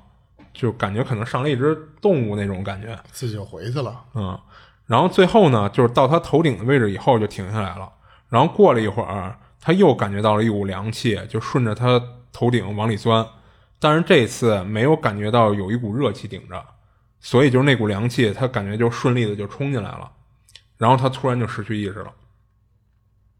等他第二天醒了呢，就他还是处于那种就特别害怕的感觉中。然后起来以后，他先是检查了一下自己，就发现好像没出什么事儿。但是在他收拾床铺的时候，啊他在床尾的位置啊看到了两缕那个娃娃的头发，啊，啊、就是那种假发似的那种东西。然后这一下就又吓到他了，因为当他发现自己没有什么不妥的时候，他以为他昨晚就是做了一个噩梦，结果在床上看到娃娃头发了，他赶紧就到那个客厅的那个小储物间去去去查看去。就当看到娃娃就是还在那储物间里的时候，他当时还松了口气，但是突然他回过味儿来了，就是他发现那娃娃就虽然还在那里边儿，但是摆放的位置啊不是他之前放的那个位置啊，等于还是动了。然后这一下他就崩溃了，然后他直接就把这整件事儿就和他爸妈都说了。然后他说他爸呀比较信这些东西，而且听完他说的，就是也说什么呀，就是他们老两口儿啊最近老觉得这姑娘有点不对劲，还有就是他爸妈这几天也感觉到家里就有点什么说不上来的感觉，就有时候好像是看到一个人影儿一闪而过的这种情况。然后他爸一看这事儿这么严重，就赶紧就给找了一师傅。然后他爸把情况跟师傅说完以后，那师傅就来他们家了，就是让他们家一家三口啊，就先出去待一阵儿，自己跟屋里解决这事儿。然后等过了一段时间呢，这师傅从他们家里出来以后，就看这师傅就是出来的时候拿了一个黑色的塑料袋儿，然后看样子呢，应该是里边包着什么东西呢。然后那师傅说，这东西就这塑料袋里的东西啊，不是你们家里的。他说，就是他跟那个你们屋里，首先他说你们屋里确实有脏东西，然后他说他跟那脏东西进行了一番强有力的沟通，嗯，嗯，然后说现在没事儿了，就不过他还管这姑娘要了他那个娃娃，就等于他这个黑色塑料袋里装的不是那娃娃，他特意管这姑娘要了一下那娃娃，说等过几天他再把这娃娃给他送回来，然后跟这姑娘说没事儿了，就解决了。然后这姑娘还问他说那天那个就是黑色塑料袋里装的是什么呀？然后那人跟他说，就是你甭打听了，反正不是你们家的东西。然后那人还跟他说呀，就是以后啊，出门在外的不是你自己的东西，尽量别乱动，就是万一沾上点什么，不一定每次都能解决得了。哦，就还这么警告了他一句。那听完这师傅跟他说的啊，他就联想到之前他海边上冻的那双红皮鞋了，就是因为他想了半天啊，就是最近也也就那件事儿，可能跟他之后的这些事儿有关系了，所以一开始他就先把那事儿说了，就是他就猜啊，那个黑色塑料袋里装的会不会就是那双红皮鞋？哦，就是他认为那红皮鞋可有可能是跟跟他回来了。哦，我还以为都是沙子。不是，那是因为什么呀？ 你要是沙子的话，那塑料袋底下无非就是感觉跟装了水似的那种、嗯那么一个形状嘛。但是他说他看的应该是明显装了一个固体的一个物体啊、嗯嗯一开始他以为是把他那娃娃给带走了，但是后来那师傅不是管他要那娃娃来着吗？嗯，等于装的不是那东西。嗯，行，他也是讲完了。那他这等于一直都家里多双鞋，他们都没人发现啊。对对，就不知道那鞋藏哪儿了，就一直让嗯他们看不见。就不过到底是不是那鞋，他他也只是他自己联想的啊。嗯，行，我讲，我先讲一个短的吧。这个这个不算一个啊，就是我看那个，我之前不是讲那探灵的那些东西的时候，然后我就有时候会去网上看看别的地方人家探灵探的是什么玩意儿。啊，然后这个就是台湾那边儿他们，他们他们和内地玩的有一些人啊，有些人玩的是有区别的。我感因为我感觉都是，其实他们干那个事儿都是为了挣钱嘛，流量。啊对，就是流量嘛。但是有一就流量些他们那边的主播，他们玩的方法不太一样。啊他这个，我跟你讲讲这个人的玩的方 法啊。啊，他首先他也是先挑一 些，就是荒废很很很有噱头的，或者说很、很有名儿的那些地方、啊比去如说去大家探。都知道那儿闹鬼了什么的那对个，，啊然后他，但是他不会像那些主播似的，他会带一个摄影师，啊他就跟做节目一样，就是每一次进到这个地方，他会很淡定的先跟你讲一下这个房间的背景啊，就是我为什么要来这儿？啊。然后呢，他那天去的那个地方呢是女的在婚内出轨，然后被抓包了。啊，被抓包之后呢，这个丈夫在家里直接把这个女 的就给给下弄了死药了是？吗？啊，下了药迷晕之后呢，然后直接就给肢解了。嚯，他他当时啊，他说的这些所有东西都很很隐晦，我估计是可能平台是不需要、啊，就不怕不能怕回头说这给他那些什，么了，给他封了一类的。对对对。然后当时他们去这个地方之后呢，先到正门，发现已经进不去了，因为那个地方荒荒废了很久了，全是那树的藤蔓把那个门都给包住了。哦，等于是一个独栋，应该是吧？嗯嗯，对，差不多。然后然后然后他们从正门进不去之后呢，发现从侧门一个地方，然后能到室内。嗯他那是相当于就是一小二楼嘛，啊，但它就是一独栋嘛。对，然后然后他们在这个里边转悠的时候呢，他也不会跟你说什么，哎呀，什么那块有个什么什么，啊他他不就故会意一惊一吓唬乍你，对对他就是就是在跟你讲发现的东西。啊然后当时那个屋里其实不光他一个人来过，是很多探灵博主都来过。啊当时他就拿出来一些他们当地管那叫金纸，就跟咱们用黄纸搅一个形啊讲状，啊一个元宝一类的似的。我都不用元宝，就是一个方形、菱形或者说是，哦然后上面可能写写一些字儿，他就会讲说这之前有人来过，可能会在哪个地方做过法事。他们他们推断是在厨房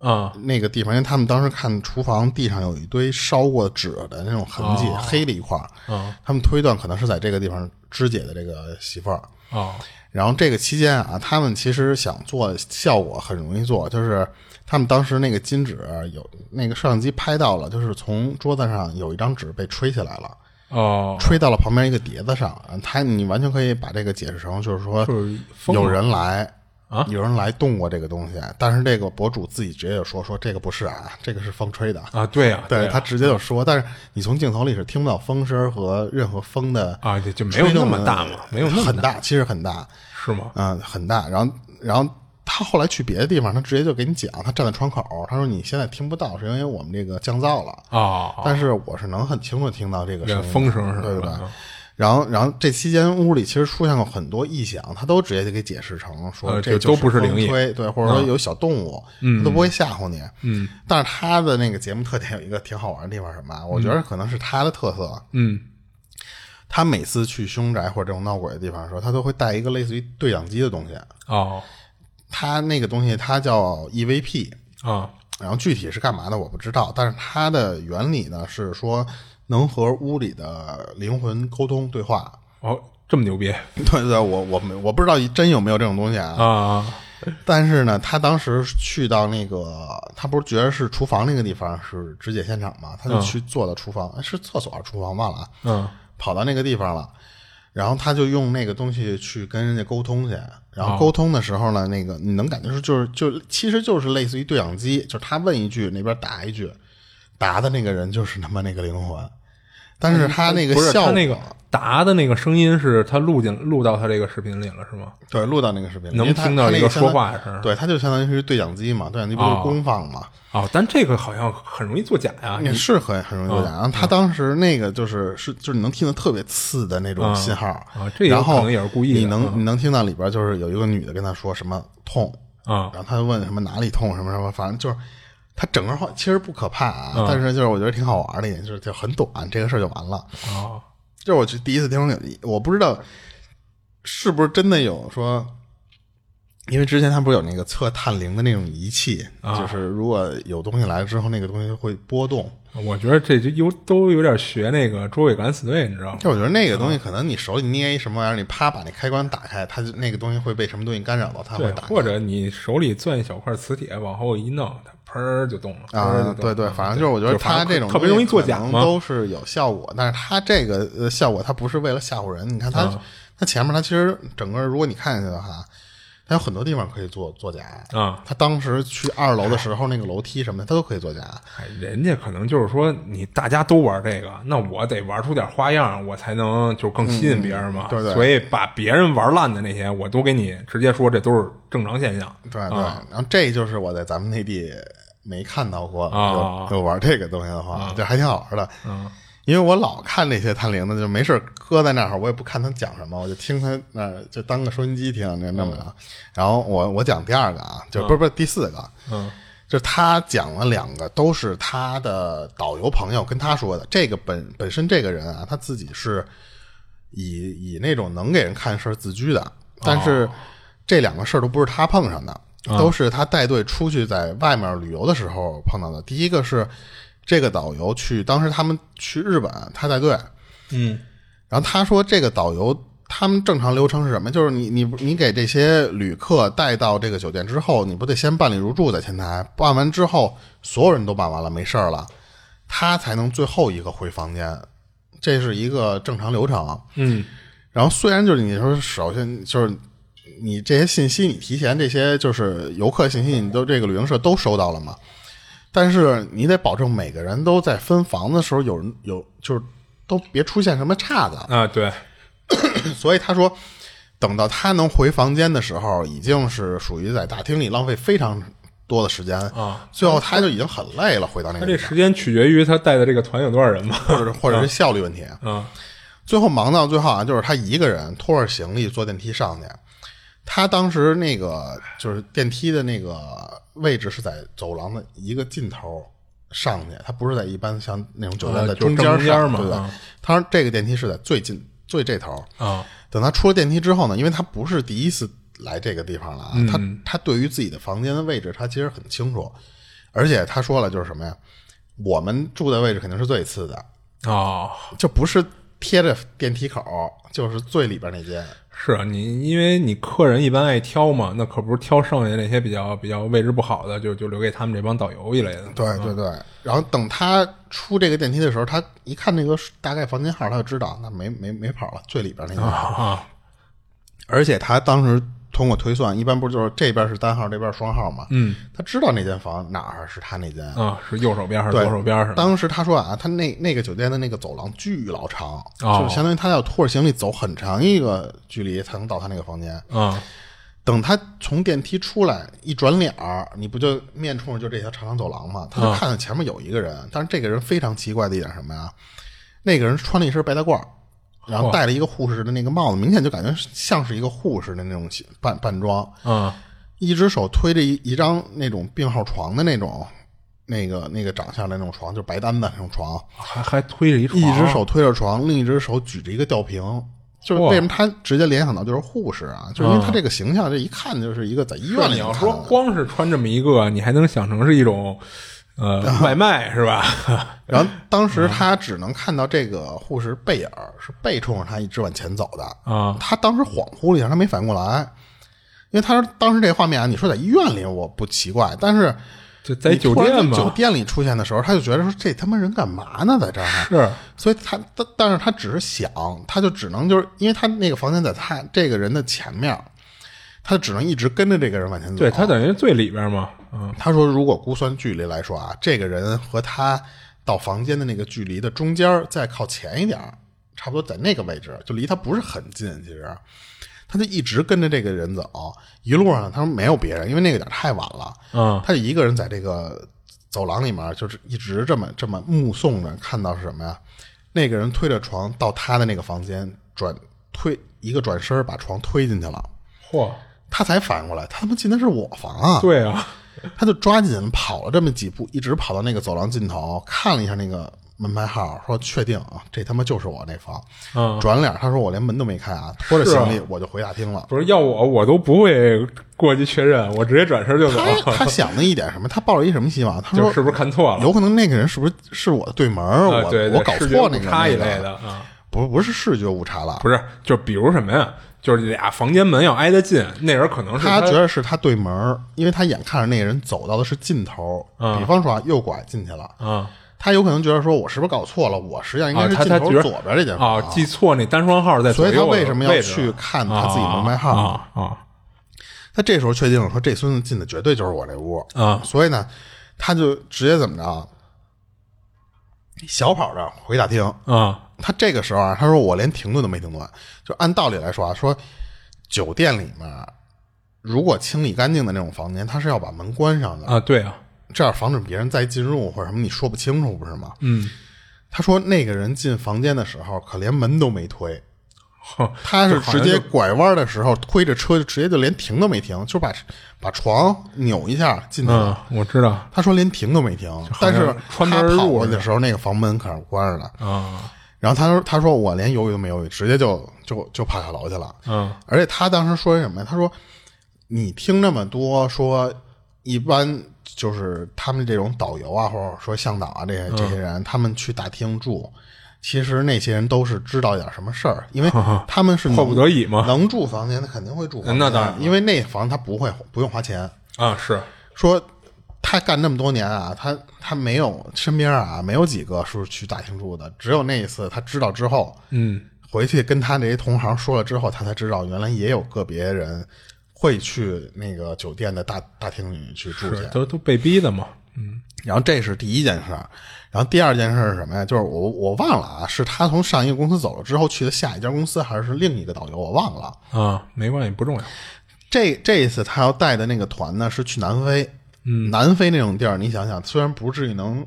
非常惨啊，但是也是属于条件不是很好，对，因为南非但是毕竟比北非稍微还富裕点啊儿。呃，是，但是但是如果是作为一个旅游景点儿的话，或者说能形成一个固定旅游线路的话，你应该可能就是比起其他地儿相对来说好一些嘛。对，嗯但是住宿肯定应该也挺啊，对对，肯定也不会好但到是哪去。这个事儿不是发生在住宿的时候啊，嗯他是他们这次去那个地方的时候啊，除了他，然后呢还有一个当地的地陪，哦，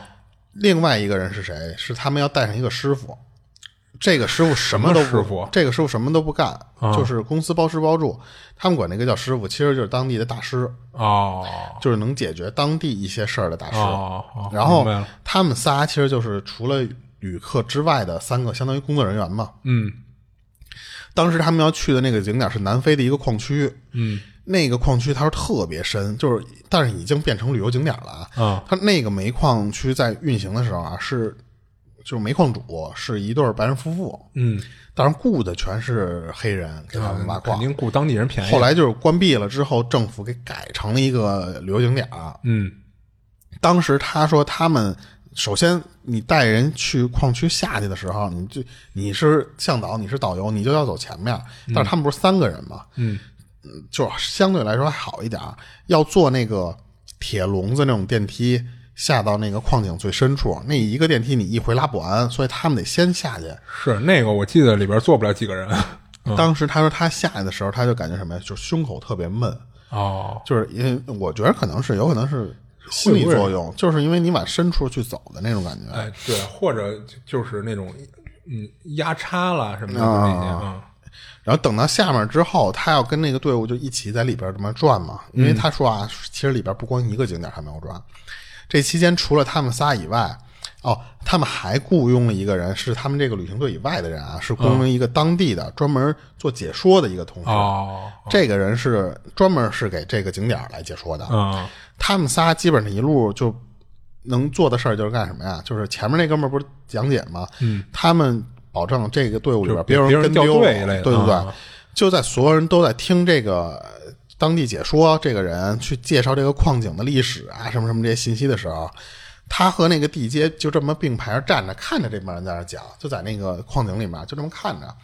他说，突然从这两个人中间的地方探出一个人脸来，就是一个人头，他没有身子啊，只有一个人头，啪，从他们俩人身体这么这中间这儿探出来了。他先看见了，就是哎呦我操你妈，就那那种一下。嗯然后紧接着就是那个地接下意识的也往他这边这么这么看了一眼了，俩人这么相当于同样往这边扫了一下之后，都看到了，就是那个人头在他俩肩的这个位置这么探探，但不是看他俩，就是伸出来往他们那个地接的那个不是讲解那个方向看。哦然后他俩人都这么嗷嗷了一声之后，所有人这个时候都冲着那个声儿往回头看，但是别人都看不见，只有他俩人看见这个事儿。因为别的人他发现什么呀？就是别的人发现什么事儿都没有。啊，就就又奇怪，回头俩人怎继么突然续叫唤？啊对，又回头去听那个解说去说说这个历史去了。啊只有他俩站在原地，他说也不敢跑，也不敢盯着那个头看，就一直用余光就保持警惕，就这么这么盯住他，用余光盯住他。然后这个时候，那个师傅过来过来了，他跟他说说你们俩别闹大动静儿，然后呢，赶紧带着人上去，哦，就不要再往里走了。因为等于其实他这么叫，那个师傅肯定也也也听见他们叫，但是那个师傅是看见了，啊，应该是看见了啊，他他俩就立马跑去跟那个姐说小声说说那意思说赶紧出去，说出事儿了。嗯，本来他们这个地方里边其实还有，就这个地方解说完之后，他们还要再往更深的地方啊去另一个景点去逛去。嗯，但是解说一听他说这个事儿之后，就是应该是懂了，就因为那个解说是当地人嘛，他懂了，懂了之后三言两语讲解完之后呢，马上就带着人往往回走。啊，就其余的这这些就是工除了工作人员以外啊，游客是不知道的，不知道实际上他们少逛了一景点儿、啊但是他们当时顾不了这么多了，就说说了一句说里边现在要维修，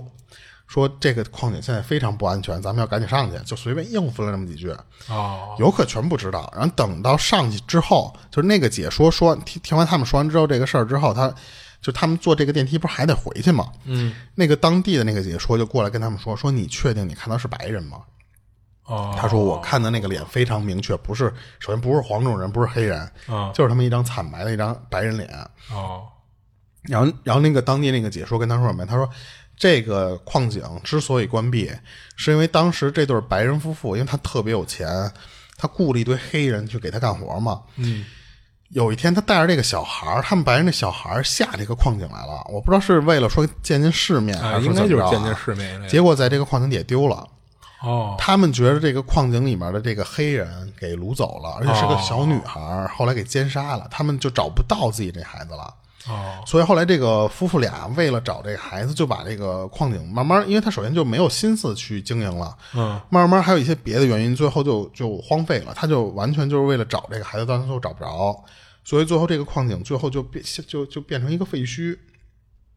黑人也全都解雇了，然后那个白人夫妇最后没说去哪儿啊，但是那个孩子到现在一直找不着。哦，也没找着尸体，然后那个师傅就说什么呀，说应该就不是针对你们这个，就他这工作人员这俩人的，嗯，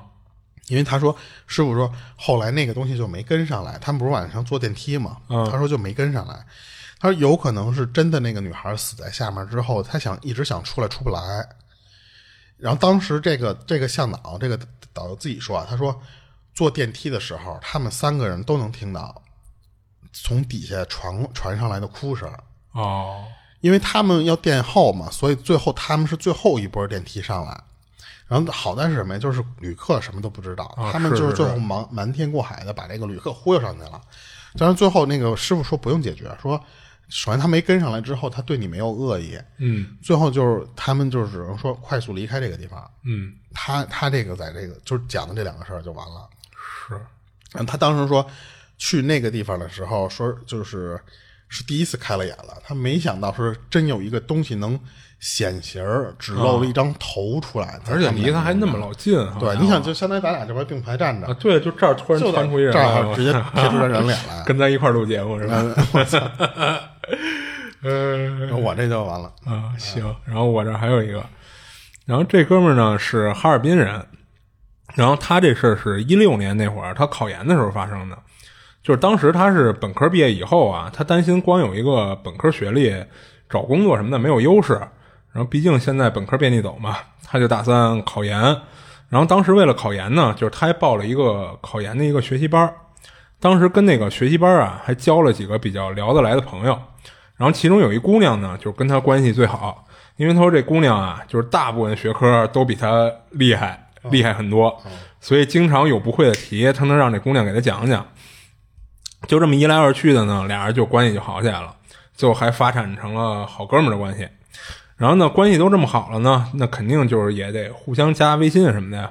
然后他说他不记得就是那年那个微信有没有那个朋友圈几天可见什么的那种设置啊，就要不然就是没有，要不就是那姑娘就没设置成这种。就是所总之呢，就是当时他是可以看到这姑娘发的所有朋友圈的，啊，那出于好奇嘛，就是朋友圈不是也是一种能快速了解这人过去经历的一个途径嘛？他就没事儿的时候就翻翻人姑娘的朋友圈，然后他就发现一事儿，这姑娘是有男朋友的，而且俩人都交往好几年了。从分享的那个照片和文字来看啊，就是这俩人还挺甜蜜幸福的。那他跟这姑娘俩人平时呢，就是没聊到过这些，就是各自生活上的事儿。所以呢，她是看了朋友圈才知道她是有男朋友的。那既然发现人有男朋友，那索性也就别有别的念想了，就就完全是当哥们儿处了呗。然后俩人有时候就会聊一些生活上的琐事儿了，然后不仅仅是考研的事儿了。结果有一天呢，就是他发现一怪事儿，就是这天的下午的时候啊，他一个人跟那个图书馆跟那儿学了会儿习，然后学累了休一会儿，就坐那儿刷手机。然后他打开朋友圈，慢慢往下翻的时候，啊就看到这姑娘两天前发到了一条动动态，是一张照片儿，是这姑娘新买的一本书。然后他就跟底下还发了一条评论，然后发完评论以后呢，他下意识的就点进这姑娘的朋友圈里边儿，就是翻着看有没有什么就是他没看过的有意思的动态嘛，就看到这姑娘在几个月前啊发的一张照片儿。这照片呢，其实他以前看过一次，当时他跟这姑娘就是成为朋友，加了微信，就是等于是刚刚成为朋友那会儿。当时他看他朋友圈的时候啊，就看见过这张照片，但是这次看到的时候啊，他发现有点不对劲的地儿，就是这照片呢是这姑娘和另外五个姑娘拍的一张合照，等于是照片上有六个妹子。然后那他看了呢，觉得不对劲的地方就是在这个照片上，就是他认识的这姑娘啊，旁边的一个妹子的脸有点扭曲，啊看着有点狰狞，而且不光看着狰狞啊，还用一种就是特别奇怪的眼神儿，一直注视着，就是成为他哥们儿的这姑娘，就在照片上啊。但是他印象中啊，他第一次看这张照片的时候，这妹子不长这样。他之所以有印象呢，是因为他记得这妹子长得还挺好看的。就是当他发现这情况以后呢，当时有点吓到他了，直冒冷汗。就是他觉得这他妈不就成灵异照片了吗？啊，然后他就打算一会儿等那姑娘来了问问她。他说他们一般都是，比如什么周六日没事儿就约一个图书馆看那些考研的书，然后做做题什么的。就不过他们这种约啊，不是那种不见不散那种死约，就是谁要没事儿了就来，然后俩人如果就都都赶一天来了的话，就就一桌一块儿学什么的，然后还能互相问个题。然后要是有事儿来不了就来不了了，然后一个人也是学嘛，就这种约。所以他想的是说，如果一会儿这姑娘来了，他就问问这怎么回事儿，看看是不是自己记错了，还是说真真真灵异了。然后因为不是那种约好的嘛，他也不知道那姑娘到底来不来，而且几点来什么的他都不知道。就这么着过了大概二十多分钟吧，那姑娘来了。然后他看到这姑娘呢，立马就把这手机拿过去给她看，说我刚才翻你朋友圈，看到你几个月前发这张照片，我记得当时我看过，照片里你这朋友不长这样啊。然后你记得吗？当时我还问你呢，说你这朋友长挺漂亮的，有男朋友吗？就等于是想让他给介绍一下什么的。然后等他说完呢，这姐们儿当时明显是没仔细看，就说啊，他就长那样。然后他听完这姐们儿说的，他就有点急了，说你再好好看看，这脸都扭曲了。然后这会儿这姐们儿啊才拿过来仔细看了看，一看之下脸色也一下就不好看了，就脱口来了句：“我操，怎么这样了？”然后他就问这姐们儿说：“这什么情况啊？是照片的问题吗？”结果他发现这姐们儿没搭理他，就盯着这照片跟那儿发呆。然后他又追问了好几次，这姐们儿才跟他说，说他这朋友几个月前就已经死了。嗯啊、当时他之所以发这照片呢，就是为了说缅怀一下他这朋友，而且他手里的照片，就是他手里有的照片，就只有这么一张是有他这朋友的啊、所以他就发出来了。然后这男的听完都惊了，就问他：“那当初我看这，就是几个月前我看到这张照片的时候，就不这样啊？而且当时我还想让你给我介绍一下呢，你怎么没说这事儿啊？”他就问这这这这姑娘，结果这姐们儿又不说话了。然后他就问他说：“那你那朋友怎么死的呀？”然后他说他之所以当时问这话啊，不是说自己有多八卦，然后在八卦打听人怎么死的，也有点不合适啊。他就是想看看说别是什么意外，然后死的比较冤那种，那不就坐实了灵异事件了吗？然后这姐们儿就说她这朋友是因为身体不好病死的。他一听呢，既然不是意外什么的，就倒是觉得稍微好好受了点儿。就不过这照片呢，这情况还是让他们俩觉得都有点瘆得慌。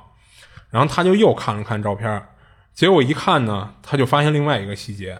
他发现这照片上这女的啊不仅是脸有点扭曲，然后还在照片里盯着照片里这姐们儿看，而且他看到这女的的手也是在指着这姐们儿的，哦只不过动作比较隐晦，就乍一看的话就是没看出来。这会儿他就开始就是开脑洞瞎想了，他觉得这不会是这姐们儿没跟他说实话吧？就是他那朋友死的多少可能都跟这姐妹有点关系，还是怎么着的，就不会打算就是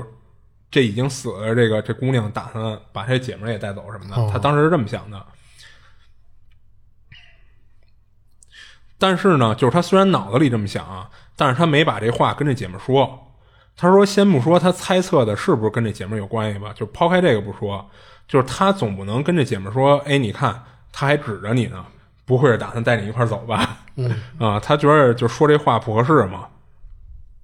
所以后来呢，他从照片上看到和脑子里想的这个想法呢，他就只能是就咽到肚子里了。然后他当天遇到这诡异的事儿，就就这么慢慢就过去了。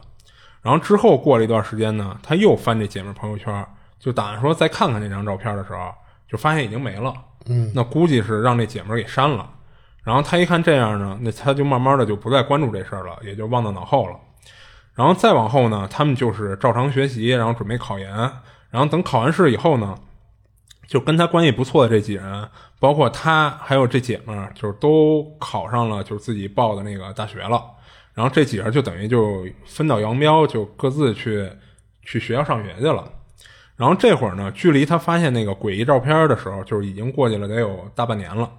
然后这会儿他早就不记得这事儿了，是他上学都上了有一段时间了。就有一次一什么节日啊还是假日来着，就要不然就是老家谁过生日什么的，就反正这个他有点记不清了啊。就这么个日子，他回老家，然后一大帮亲戚家庭聚会。当时在饭桌上闲聊的时候啊，就是他一个表舅妈说的一事儿，就他这表舅妈说他前些日子啊他们公司给他安排一活儿，就是到大学里去卖书去，嗯，就有点给学校推销的意思，然后还得给人校领导讲讲说自己这书怎么好，然后有多适合大学生，或者说适合哪些专业的学生一类的，就是推销嘛。然后上个月的时候呢，就是他这表舅妈也是就是接着这么一活儿，然后到了一大学，然后在人学校的办公室里正给人那个学校领导讲他们公司这书呢，结果突然看到一学生啊就浑身是血的就冲进来了，就当时给他这舅妈和办公室里这些老师都吓一跳。然后一老师一一老师呢就问这学生说怎么回事儿，出什么事儿了？然后这学生说赶紧跟他去自习室吧，出人命了。然后他这舅妈呢就跟着这老师啊就一块儿就跑到自习室，结果一进去都看懵了，就看见一女孩儿躺在地上，浑身抽搐，鼻子和嘴里还在往外那个咕咕的冒血呢。然后胸口上插着一把刀，然后旁边呢站了一男孩儿，就站那儿直勾勾的看着地上这女孩儿。然后自习室里其他学生啊就都跑到自习室外边，不敢进去，就跟外边看着。然后他舅妈说：“这个就是他这岁数啊，也没看过这种场面。”然后他讲的这事儿呢，就给桌上这帮亲戚也都说的一愣一愣的。然后分享故事这哥们儿就问他舅妈说：“您说这是真事儿吗？不是段子吧？说闹得这么凶吗？就哪个大学的事儿啊？”就问他舅妈。然后他舅妈还挺不乐意的，说：“当然是真的了。”就他当时出差到大连的那个叉叉叉学校，而且他舅妈呢还说自己跟人打听了一下这事儿的前因后果，这明显就是他舅妈八卦之心燃烧了导致的啊！要不然这事儿其实跟他舅妈也没什么关系，跟他工作也不搭边儿。然后他舅妈说，就是就是他跟人打听的，然后据说是这样啊，就当时自习室里旁边站着的这是这姑娘的男朋友，就站着那男的是她男朋友，嗯，然后这姑娘呢是刚到这学校读研的，然后她这男朋友不是这学校的，就是到这个学校来找找这姑娘的，然后貌似是这男的呀，就是欠了不少外债还是怎么着，然后这姑娘呢就是坚决要跟这男的分手，结果这男的就跑到这学这姑娘学校就拿刀给她捅死了。然后捅了得有四五刀，就显然是下死手嘛。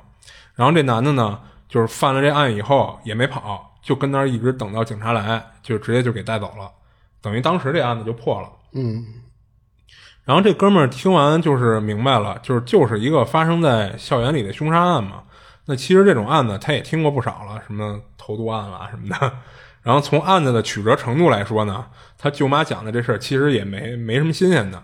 就慢慢的呢，就亲戚一聊别的事儿，他就没再想这事儿，就等于就把这事儿给岔过去了。然后你看，其实啊，就是我们现在把他这个这些事儿全连一块儿说，就是大家都能听出来，那个被痛被捅死啊，其实应该就是他那姐们儿。啊，啊。不过作为这事儿当事当事人啊，就是这男的，他这些事儿是前后都隔了得有快一年了。当时他没往一块儿想，他也没想到就是怎么听亲戚讲一新闻似的案件，还能跟他自己扯上关系，